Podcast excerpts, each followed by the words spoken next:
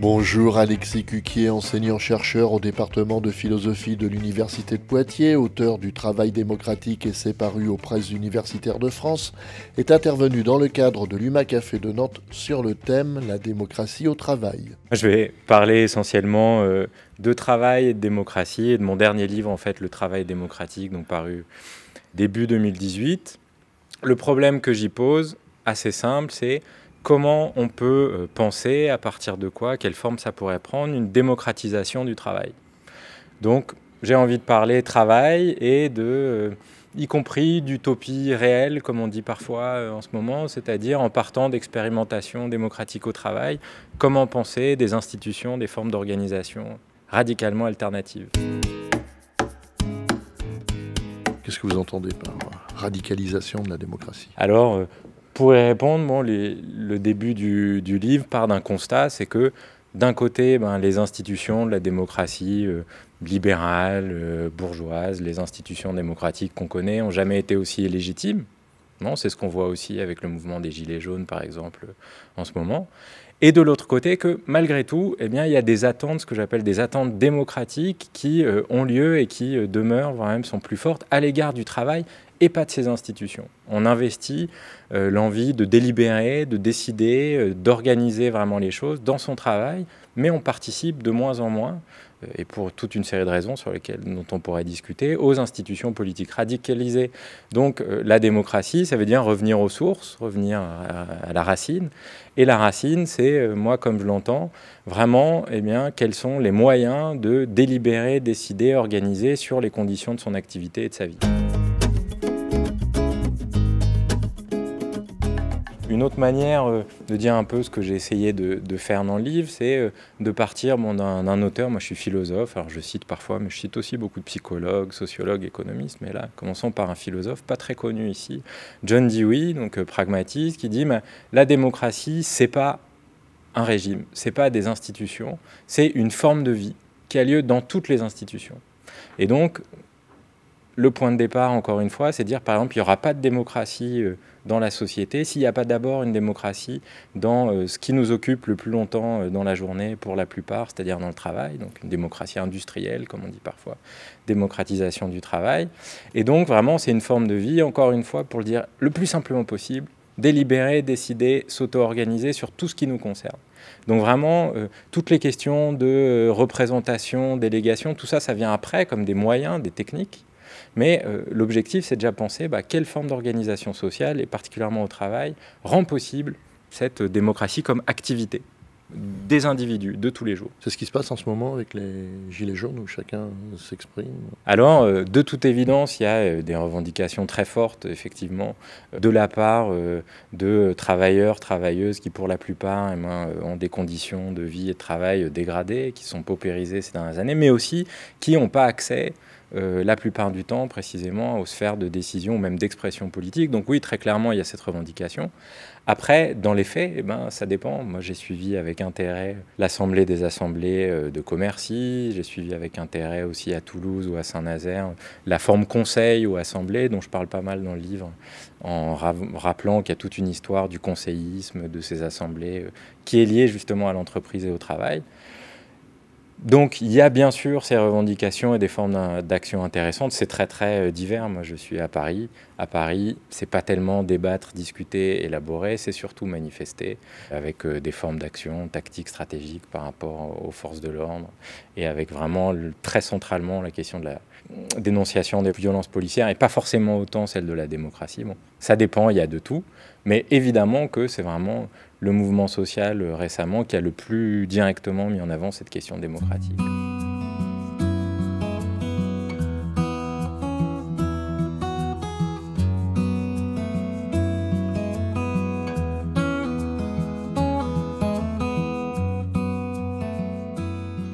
Alors, moi, vraiment, dans le livre, comme je parle du travail et je parle du travail, eh bien, je m'intéresse surtout à, déjà, est-ce que c'est légitime? Est-ce que dans euh, les activités de tous les jours, par exemple, donc euh, au travail, euh, la, vie, la vie de tous les jours, est-ce que, alors même qu'il n'est pas question de démocratie, personne n'en parle, personne ne le propose, est-ce que dans la critique qu'on fait de ce qui ne nous va pas, de ces expériences, on le fait au nom d'idéaux ou d'attentes démocratiques Moi, je pense que oui. Donc même avant l'expression, il y a déjà, est-ce que c'est une norme sociale légitime? Moi, je pense que particulièrement dans le travail, ça l'est aujourd'hui. On critique le patron, on critique le chef, on critique euh, le DRH qui ne connaît pas assez bien le travail. C'est nous qui le connaissons, c'est nous qui faisons, donc on veut pouvoir euh, organiser et décider sur justement ce qui nous concerne. Ensuite, ce que je défends, mais là, à la toute fin du livre, c'est que si on veut vraiment parler euh, de formes radicales, nouvelles de démocratie, il faut poser la question d'institution. Hein.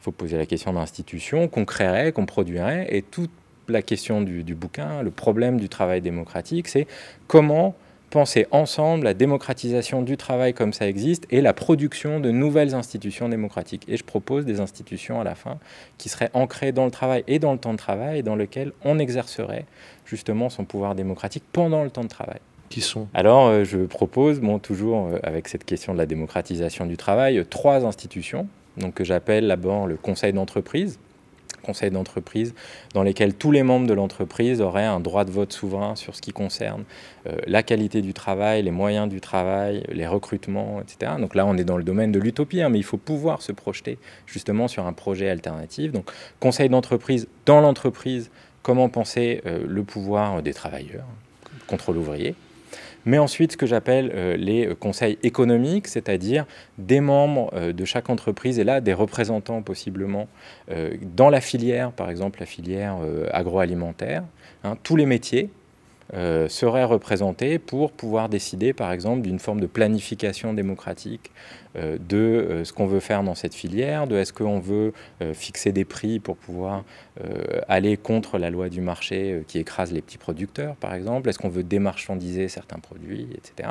Ça, ça doit se penser au niveau sectoriel avec des représentants des travailleurs, et ensuite ce que j'appelle conseil social, au niveau de l'ensemble de la communauté politique, mais toujours ancré euh, dans euh, le travail devenu un droit, conseil social où on déciderait quelles sont les fins du travail, et surtout qu'est-ce qui doit être du travail ou pas. Et je voudrais insister sur ce problème-là, qui est vraiment très important aujourd'hui dans tous les débats autour de la démocratie et du travail. Si on n'est pas capable d'imaginer des formes d'organisation et d'institutions qui donnent le pouvoir aux citoyens, aux travailleurs citoyens, comme je le dis, sur les finalités du travail, et qui pourrait dire aussi que certaines activités ne doivent pas être du travail parce qu'elles sont nocives, par exemple, socialement, etc., alors ce sera très compliqué de penser des formes d'organisation du travail, euh, de division du travail, etc. Donc, conseil d'entreprise, conseil économique, conseil social, sur le modèle du conseillisme, comme les conseils ouvriers ou les conseils communaux ou les conseils sociaux. C'est euh, non pas une proposition programmatique, hein, pas, voilà, mais une image, à mon avis, vers laquelle il faut aller. Et donc, euh, j'adresse aussi ce bouquin eh ben, aux syndicalistes. J'en ai pas mal discuté avec la CGT, un peu avec Solidaire, avec la FSU, aux partis politiques, puis à tous les militants euh, et citoyens qui euh, eh bien, pensent qu'il faut des institutions alternatives pour euh, une autre forme plus vraie, comme on dit, de démocratie. Vous en mentionnez les coopératives, par exemple? Bien sûr. Alors, on s'aperçoit que ce n'est pas aussi évident que ça. Tout à fait. Alors, toute la dernière partie du livre est consacrée à des expérimentations de trois types coopératives, j'en reparlais, autogestionnaires et conseillistes. Prenons les coopératives. Hein, on connaît en France Fralib, Scopti, Elio Corbeil par exemple, etc. Bon, effectivement, il y a la plupart du temps, dans la grande partie, la plus majeure partie euh, des, euh, scopes hein, ou des cycles, bon, mais restons-en au scope, euh, une volonté démocratique, une intention hein, d'être plus démocratique dans l'organisation du travail, dans la décision, mais on voit aussi des problèmes et des limites qui sont liés à quoi? Mais Qui sont liés à des institutions qui, elles, ne sont pas du tout démocratiques, comme le marché, mais l'État aussi. Hein. Une des grandes euh, difficultés en réalité euh, des coopératives, c'est aussi qu'il n'y a aucun soutien politique, absolument aucun. Une difficulté à se financer, parce que les banques euh, n'ont absolument pas envie de financer les coopératives hein, et ne font pas confiance, alors même que économiquement ça marche mieux, les coopératives, hein, d'un point de vue strictement économique. il y a un degré de réussite et de pérennité plus grand que les SARL en moyenne. Voilà. Et donc, c'est justement pour ça que dans le livre, je dis, il ne faut pas juste rester enfermé dans l'entreprise, il faut pouvoir penser comment on va essayer de remplacer le marché et euh, ces logiques de confiscation du pouvoir par l'État euh, par de la décision des travailleurs. Les coopératives, eh euh, prenons un exemple. Si, prendre un exemple très connu de la coopérative au Pays Basque, Mondragon, qui est une énorme coopérative, très très grande, hein, qui produit essentiellement de l'électroménager, c'est ça qui est le plus connu, Fagor, Brandt, etc. Eux, ils ont un statut donc, je rappelle que les scopes, c'est 51% donc, de travailleurs qui sont aussi patrons, mais il y a toujours la différence. Il y a les 49 autres qui peuvent ne pas être sociétaires et 65% de l'investissement, euh, enfin des, bénéfices pour l'investissement. Mondragon, qu'est-ce qu'il fait? Eh ben, Puisqu'ils veulent être compétitifs sur le marché international, ils commencent à filialiser et par exemple eh bien, à euh, exploiter, pour le dire un peu de manière raccourcie, hein, des euh, travailleurs en France, donc de Fagor. Il y a un, documentaire très bien là-dessus qui s'appelle Les Brandt et les Fagor, qui le montre. C'est quelque chose de classique précisément, on ne peut pas en rester juste à des utopies d'organisation parfaite du travail comme ça. Il faut se confronter aux problèmes sérieux hein, de, du marché et de l'État qui euh, empêchent la démocratisation du travail. Il faudrait transformer le marché. Et oui, alors justement, au niveau de ces conseils euh, économiques, hein, c'est pas bon, c'est peut-être un peu abstrait comme ça, je prends des exemples un peu de comment ça pourrait fonctionner. On peut, on peut le refaire dans la suite de l'entretien, de la conversation. Euh, comment faire pour aller contre le marché? Bah, c'est extrêmement simple, il faut le faire par de la, sur le principe, par de la décision. Par exemple, plutôt que la loi de l'offre et de la demande, bien dire il y a certains biens, on décide collectivement qui sont démarchandisés. Ou alors on décide que, eh bien, euh, on ne va pas produire euh, plus de euh, quantité de ce produit, de cette marchandise, que ce qui en a vraiment besoin, ce qui permet déjà de rattraper du pouvoir contre les logiques du marché. Il y a tout un ensemble d'outils possibles. Il faut pour ça bah, avoir fait vraiment le diagnostic que le marché n'est pas démocratique. Déjà, c'est la première chose. Qu'est-ce qu'il faudrait démarchandiser? Alors, moi, ce que mon, ma démarche dans le livre, c'est de dire que plutôt que euh, des euh, intellectuels ou des militants qui décideraient à la place de tout le monde qu'est-ce qui serait des communs, par exemple, qu'il faudrait démarchandiser, il me semble, puisque possiblement euh, tout, hein, tout ce que, dont on a besoin, tout ce qui répond aux besoins sociaux, eh bien, il faudrait faire de cette question-là un enjeu du débat démocratique central, décisif. Donc on pourrait décider, par exemple, si on veut démarchandiser et considérer ou pas comme du travail, il y a les deux questions, euh, aussi bien, bien entendu, eh bien, tout ce qu'on appelle les biens communs d'habitude, l'eau, les services publics, etc. Mais on pourrait très bien poser des questions qui pourraient fâcher un peu plus aussi, mais qui seraient importantes. Est-ce qu'on veut marchandiser ou pas la garde des enfants? Est-ce que veut, du point de vue des luttes féministes, c'est une question très importante. Du point de vue des luttes euh, écologistes, est-ce que on veut euh, marchandiser euh, ou pas la vente de véhicules individuels ou collectifs? Ça, c'est des vraies questions de société. Et en fait, c'est la seule manière, me semble-t-il, c'est ce que je défends, hein, si on veut vraiment transformer la société, on a besoin de transformer cette production de marchandises hein, et d'avoir une décision là-dessus, démarchandiser. Eh bien, c'est une des options, mais il y en a d'autres. En tout cas, ça doit devenir hein, non pas l'apanage ben, des capitalistes ou alors de certains membres du gouvernement ou de bureaucrates euh, de l'État, mais euh, ça doit être vraiment une décision des travailleurs citoyens. Alors il y a une, des grandes questions du point de vue euh, de l'enjeu de la transition écologique et puis de la transformation de la production selon des critères écologiques, c'est qui est le mieux placé aujourd'hui, effectivement, de manière réaliste, hein, pour défendre ça.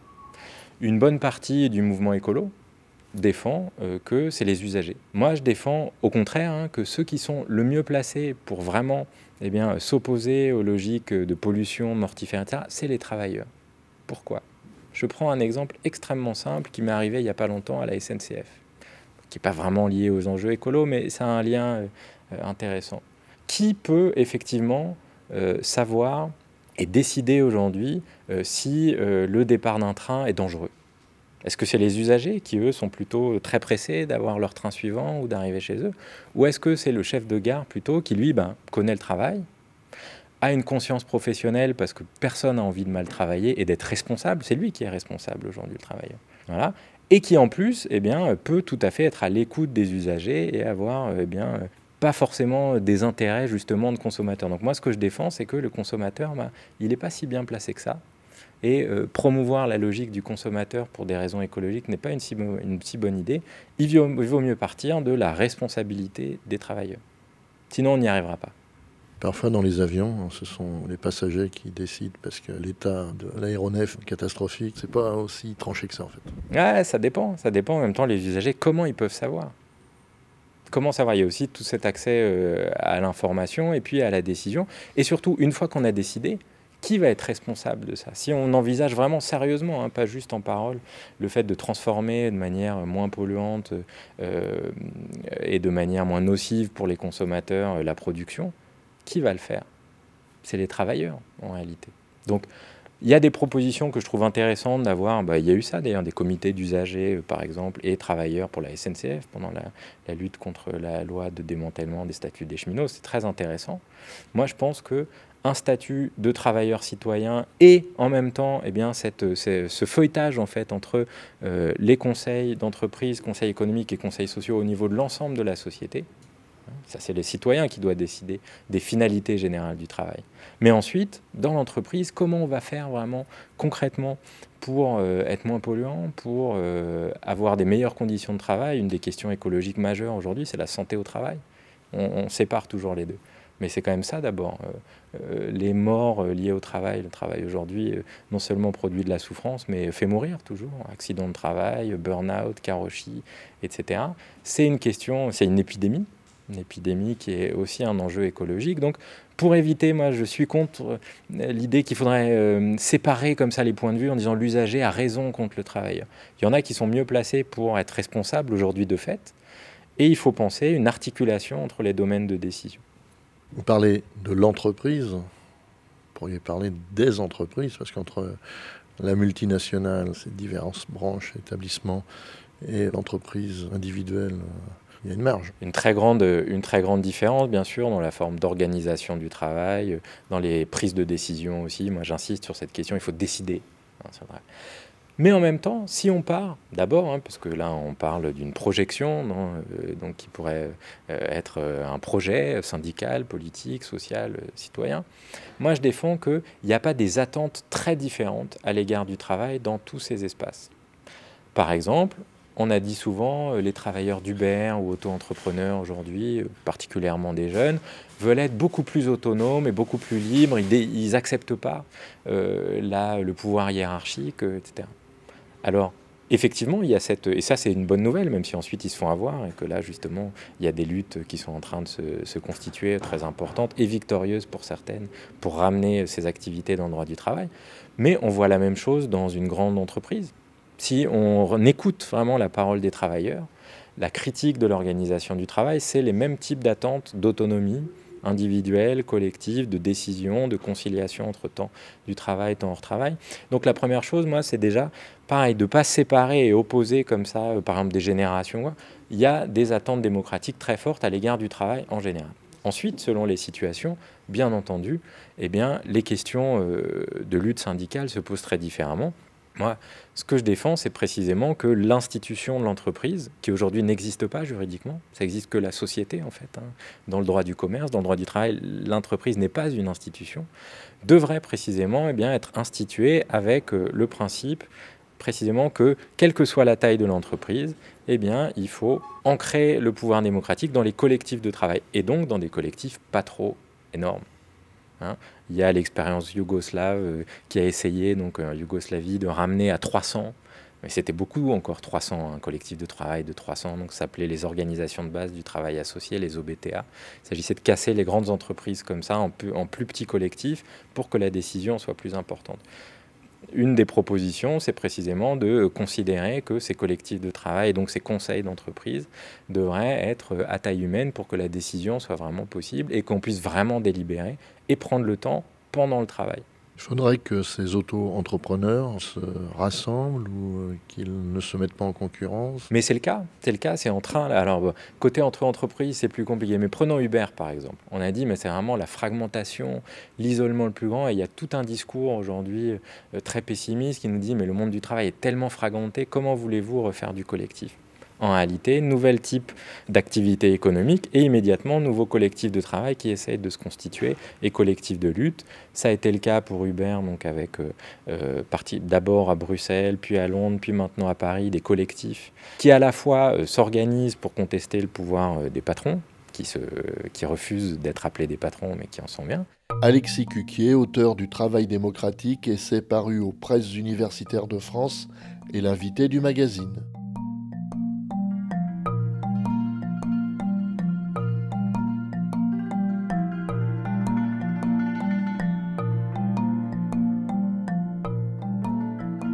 Collectifs qui à la fois euh, s'organisent pour contester le pouvoir euh, des patrons, mais aussi des coopératives, par exemple le CLAP qui a été créé récemment à Paris ou CopCycle pour les cyclistes, qui essayent bien de se constituer en coopérative sans patron pour développer la même activité auto-organisée.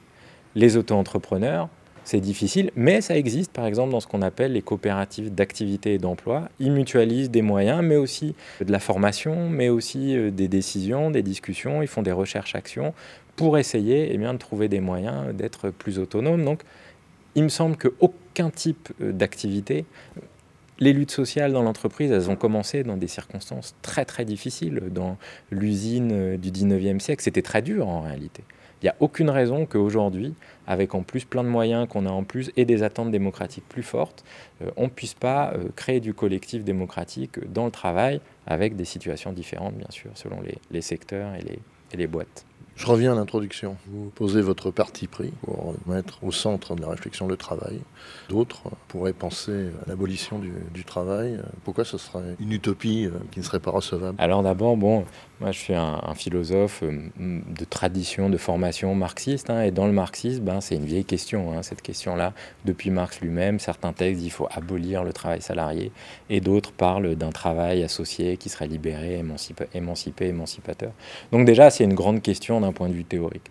Aujourd'hui, il me semble que toutes les utopies de la fin du travail, qui ont été très fortes au 19e siècle, qui ont été très fortes aussi dans les années 60, s'appuyaient sur un pronostic, la plupart, hein, en disant le travail va se raréfier. C'était vraiment euh, ça, hein, l'automation par exemple, voilà. Et aujourd'hui, à nouveau, euh, le discours sur les robots, etc., qui vont. Euh, ça, maintenant, on a un peu de recul historique. Ça, c'est radicalement faux. Le travail ne se raréfie pas pour des raisons technologiques, le travail est un rapport social, n'importe quoi peut être un travail, à partir du moment où il y a des institutions eh bien, qui euh, le valident et qui le qualifient. Moi, je propose des institutions démocratiques plutôt que capitalistes, c'est-à-dire oligarchiques où quelques-uns décident. Donc déjà, d'un point de vue historique, personne ne peut dire aujourd'hui, à mon avis, sérieusement, enfin moi je, je pense que c'est radicalement faux de dire que le travail devait disparaître de lui-même. Maintenant, est-ce que ce serait souhaitable? Alors, il me semble que d'une part, on aura toujours besoin eh bien, précisément de transformer la société, de produire des biens et des services. Et justement, la question est qui va décider? Prenons l'exemple de euh, revenus euh, inconditionnels, euh, d'existence ou revenus de base, etc. Qu'est-ce qu'ils proposent? Ils nous disent ça va être plus démocratique parce qu'on sera plus sous la contrainte du marché du travail et on aura de l'argent, ce qui nous permettra de financer certaines activités de quartier, par exemple. Donc euh, j'entends, hein, je vais expliquer pourquoi je ne suis pas d'accord. Euh, et aussi eh bien, de ne pas accepter n'importe quel travail. Ces deux euh, arguments sont justes. Simplement, si on déconnecte non seulement la rémunération, mais aussi les droits qui sont attachés au statut du travail, précisément de, de ce statut, qui va décider de ce qu'on mange? Ce sera toujours qui va décider de la, à quoi va ressembler notre ville? Qui va décider euh, de euh, la production des biens et des services Mais toujours les, gens qui euh, décideront et commanderont le travail. Donc en réalité, il y a vraiment un problème, hein, un problème dans ce genre de, proposition qui, en fait, à mon avis, n'est pas assez ambitieux du tout. Hein, en disant, bon, ben, on va prendre un petit peu de marge de manœuvre, mais on va continuer à donner ce pouvoir énorme. Et c'est lui qui pose problème des capitalistes, de quelques personnes, donc, sur la production des biens et des services. Pour résumer, parce que c'est un peu compliqué la manière dont j'ai répondu, pour résumer extrêmement simplement, la priorité, c'est de contester ce pouvoir sur qu'est-ce qu'on produit comme biens et, et services. Et ça, justement, la perspective d'abolition du travail ne le permet pas, et particulièrement le revenu d'existence. Au contraire, hein, ce système de conseil donc démocratique sur, euh, de décision démocratique sur euh, les conditions, les moyens et les fins du travail ben, est fait pour penser ça. Il faudrait supprimer la publicité Oui, dans euh, ce que je propose, hein, qui est fait pour en débattre, hein, qui n'est pas une proposition toute ficelée, eh bien, effectivement, on pourrait décider que ce sont des activités nuisibles, et même qu'il s'agit, non seulement ce sont des activités nuisibles qu'il ne faut pas instituer comme du travail, on pourrait le décider dans les conseils sociaux, mais plus encore qu'il faut remplacer la fonction de la publicité, celle qu'on veut garder, par de la décision démocratique. Faire connaître les produits, mais faire connaître aussi les conditions de travail, faire connaître le monde du travail, ça devrait être justement eh une préoccupation démocratique majeure. Et aujourd'hui, c'est en partie la publicité précisément qui s'arroge ce droit et déforme complètement hein, la réalité des produits et du travail pour vendre. Quand je disais tout à l'heure contester les logiques du marché, c'est aussi ça. Qu'est-ce qui vous motive? Ce sont des propositions, on pourrait se dire, extrêmement éloignées de notre réalité. Non, je l'ai écrit aussi, euh, ce livre, c'est bien, ça fait écho avec la première question, en plein pendant le mouvement de contestation de la loi travail en 2016, donc il y avait vraiment des débats euh, syndicaux, mais dans la rue aussi, sur ce rapport entre travail et démocratie, et je le dis dès la première page euh, du livre, enfin, ont posé ce problème qui, moi, m'intéresse depuis longtemps, qui me paraît, mais comme militant et citoyen aussi, très important, et qui continue à se poser aujourd'hui avec les Gilets jaunes. Mais à mon avis, en n'allant pas assez loin, et en n'allant pas assez loin du point de vue des conséquences, en fait, de ce projet légitime de démocratiser le travail, et aussi en n'allant pas assez loin du point de vue de ce qu'on pourrait appeler une fidélité envers, euh, basiste un peu envers la parole des travailleurs la parole de tous les jours, mais moi aussi je suis travailleur à l'université et j'ai fait d'autres, j'ai eu d'autres activités avant et j'ai lu beaucoup beaucoup de témoignages, d'enquêtes, de psychologues, de sociologues, mais d'enquêtes ouvrières aussi par les travailleurs eux-mêmes sur la parole ordinaire au travail. Et il m'a semblé qu'en fait, si on écoutait vraiment euh, les normes, euh, les attentes, les exigences de cette parole euh, ordinaire au travail, bah justement, on va retrouver le terme de, de radicalité. C'était beaucoup plus radical que ce que les organisations syndicales, mais aussi les associations, les organisations politiques proposent aujourd'hui. Et donc j'ai essayé de montrer qu'en partant vraiment de cette parole ordinaire, de ces attentes de tous les jours à l'égard du travail, eh bien, ça nous projetait dans des propositions et aussi dans des stratégies beaucoup plus euh, radicales, encore une fois, que ce qui est proposé aujourd'hui. Encore une fois, bah, on a perdu en 2016, bien sûr. À cette occasion, il y a eu un certain nombre de propositions intéressantes. Les syndicats se posent des questions aujourd'hui, contrairement à ce qui peut se dire sur le renouvellement de leurs pratiques euh, et aussi de leurs revendications. Et donc, ce qui me motive, ben, c'est de participer comme citoyen, à partir de mon travail, qui est euh, celui de philosophe, eh bien, à euh, toute cette réflexion sur un avenir désirable pour le travail et la démocratie. Quand vous dites que vous êtes un travailleur à l'université, mais quand on est installé à l'université, fait ce qu'on veut, non? Hum. Moi, ça fait 4 mois, donc euh, je ne sais pas encore si je fais ce que je veux. Non, plus sérieusement, une des euh, choses euh, qui fait écho vraiment dans ma pratique professionnelle à ce dont j'ai parlé dans le livre très directement, c'est qu'aujourd'hui à l'université, comme dans beaucoup de services publics, ce qu'on appelle le New Public Management, il y a un processus de néo-managérisation très très très très très rapide. Très concrètement, aujourd'hui, pour pouvoir faire notre métier, Hein, j'en discutais encore hier dans une réunion pendant 7 heures avec des collègues, on doit eh bien, en fait, faire euh, des propositions euh, rentables euh, à sept échelons hiérarchiques autour de nous qui, à chacun, on doit les convaincre qu'on peut garder cette formation ou ces heures de cours ou alors ce master, etc. Et donc, euh, eh bien, comme en fait beaucoup de travailleurs, maintenant, euh, les euh, travailleurs de l'éducation nationale et de la recherche, en fait, doivent se battre pour pouvoir ne serait-ce que travailler ou bien faire leur métier, bien faire leur travail. Et ça, dans les luttes sociales, ces deux ou trois dernières années, ça a été vraiment très, très central, très important. On veut bien travailler et on ne nous donne pas les moyens.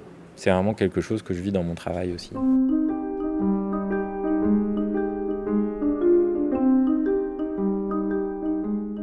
Merci à Alexis Cuquier, auteur du Travail démocratique et c'est paru aux presses universitaires de France, pour sa libre participation à ce programme réalisé avec le concours de l'UMACafé de Nantes. Il y avait euh, dans les années 70 des cercles de qualité, mhm. un peu dans l'esprit? Non, en fait, ça c'était le début de ce qu'on appelle euh, l'organisation néo-managériale du travail, qui est en fait une instrumentalisation euh, par les directions des attentes démocratiques des travailleurs. Les cercles de qualité, c'était fait en réalité pourquoi? C'était à l'intérieur de ce qu'on appelle l'onisme ou le toyotisme. Bon, L'idée que on va faire des petits cercles qui vont formellement être très autonomes, on va les mettre en compétition entre elles avec peu de moyens, et ensuite on va venir décider, euh, par un échelon hiérarchique au-dessus, du prototype, c'était fait pour les voitures en début, du de celles qui ont le mieux travaillé, donc on va mettre en fait, pour simplifier, en compétition des collectifs qui s'autogèrent entre eux.